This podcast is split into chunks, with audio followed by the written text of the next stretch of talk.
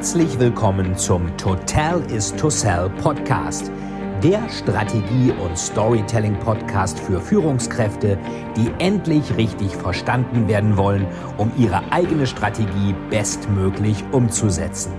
Hier dreht sich alles rund um Ihre eigene Story und Strategie für Ihr persönliches Happy End. Viel Spaß!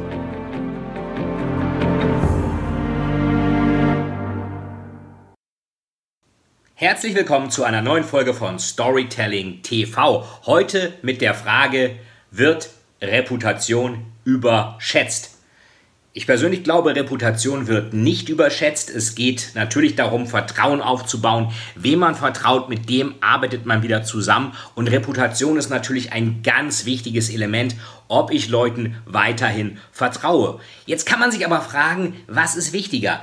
Ist den Leuten Reputation wichtig oder wollen sie kurzfristig Aufmerksamkeit und auf diese Weise implizit, also unterschwellig im Gehirn eine gewisse Richtung vorgeben, eine gewisse Erkenntnis haben, dass die Leute sich daran erinnern und man einfach kurzzeitig auffällt. Wir haben ja eine überkommunizierte Welt, wir haben immer mehr Informationen, immer kürzere Aufmerksamkeitsspannen und die nächste Ablenkung ist bei jedem Smartphone oder bei jeder digitalen Device immer nur einen Klick entfernt.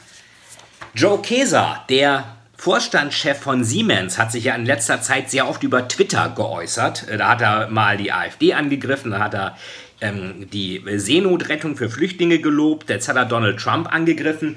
Und in der Welt gab es jetzt einen ganz interessanten Artikel von dem Management-Guru Reinhard Sprenger, der gesagt hat, ähm, das ist eigentlich nicht sein Job. Ähm, es geht äh, nicht darum, jetzt den Leuten zu erzählen, was seine Meinung ist. Er ist ja nicht mal Unternehmer, er ist angestellter Manager. Insofern ist er dem Aufsichtsrat ähm, ähm, berichtpflichtig und er ist den Aktionären verpflichtet, aus den Aktien das Beste rauszuholen, dass die Aktien steigen und dass die Dividenden äh, ausgezahlt werden und idealerweise den Kunden, dass sie was Gutes kaufen, den Mitarbeitern, dass sie da zufrieden sind. Und Sprenger sagt halt, das ist jetzt auch nicht sein Job, das zu kommentieren. Es geht immer um Purpose, was das sein soll. Das soll wohl sein Geheimnis bleiben. Und wie man Purpose, also eine einheitliche Stoßrichtung mit Diversity kombiniert, ist ihm auch nicht ganz klar. Ähm, jedenfalls hat er dann äh, gesagt, äh, also der Sprenger kritisiert, äh, dass er sich da überhaupt einmischt. Ein bisschen ambivalent ist das ja auch. Es scheint mir manchmal ein bisschen so, dass äh, er nur dann tweetet, also der Joe Kaiser, wenn ihm der Applaus sicher ist. Ähm, da sagt natürlich keiner, ja, Seenotrettung, das soll man nicht machen. Natürlich ist das unmenschlich zu sagen, das soll man nicht machen. Oder zu sagen, ähm, Rechtsradikalismus ist nicht gut, wird auch jeder so sehen. Oder Donald Trump, finden wir alle blöd. Ja, findet in Europa auch jeder. Wobei ihn die Amerikaner ja nun mal gewählt haben.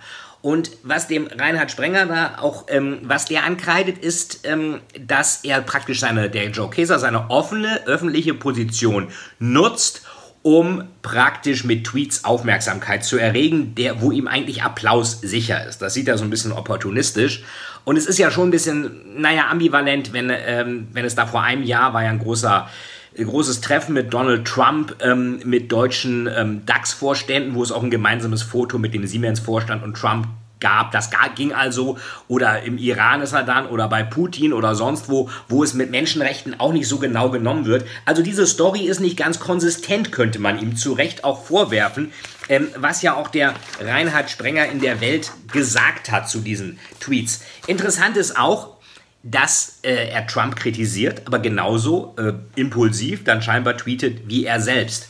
So, jetzt kann man sich fragen, ist das Ganze in sich konsistent? Passt das zusammen, dass da einer einerseits über Menschenrechte twittert, dass es wichtig ist, aber sich mit Autokraten zusammentut, um Geschäfte zu machen? Siemens hat ja nun in vielen Ländern Kunden, brauchen die ja auch, großes Unternehmen, die wollen auch Gewinne machen, kann ich vollkommen verstehen.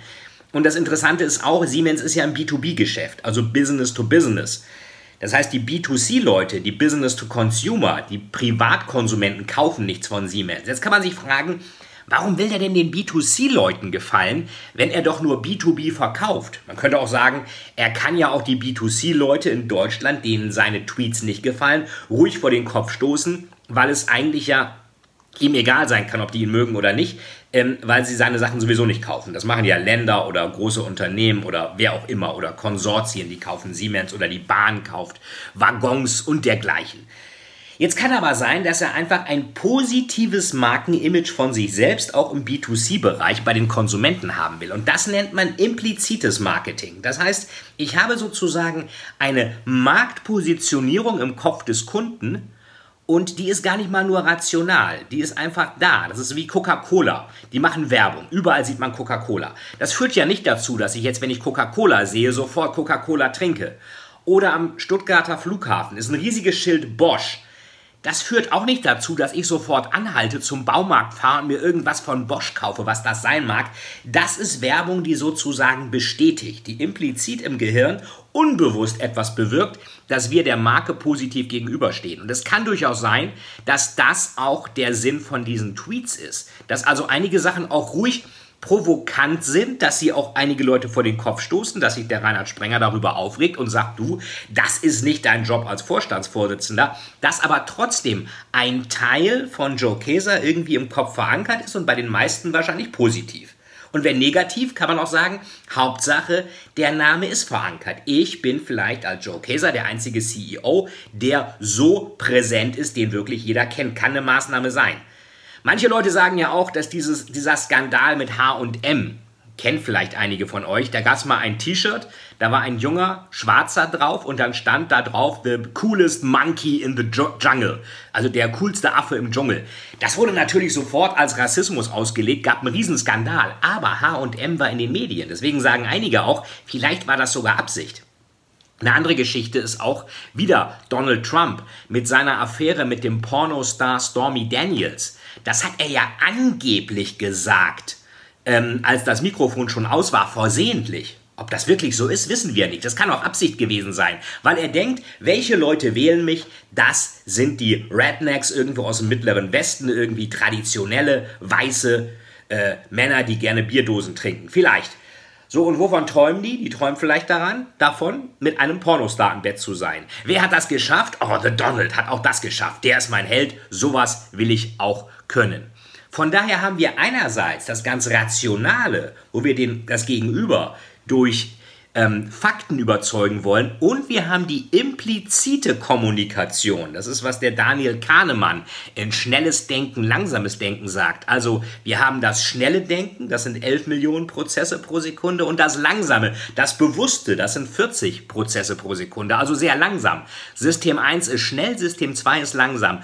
Und System 1 da wirkt implizite Werbung, die also praktisch einfach einen Flock einschlägt und dann für eine gewisse Bekanntheit sorgt, wo es scheinbar auch egal ist, ist das jetzt gut konnotiert oder negativ konnotiert. Hauptsache, man ist irgendwie präsent.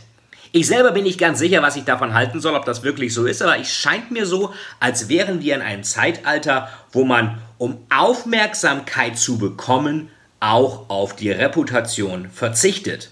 Ob das gut ist oder nicht, das mag jeder selber entscheiden. Es ist sicherlich riskant, aber mich würde interessieren, was ihr davon haltet. Schreibt gern eure Tweets dazu oder schreibt mir dazu, was eure Meinung ist. Euch einen schönen Tag mit idealerweise guten Stories und natürlich einer allzeit guten Reputation. Vielen, vielen Dank, dass Sie wieder bei dieser Folge mit dabei waren.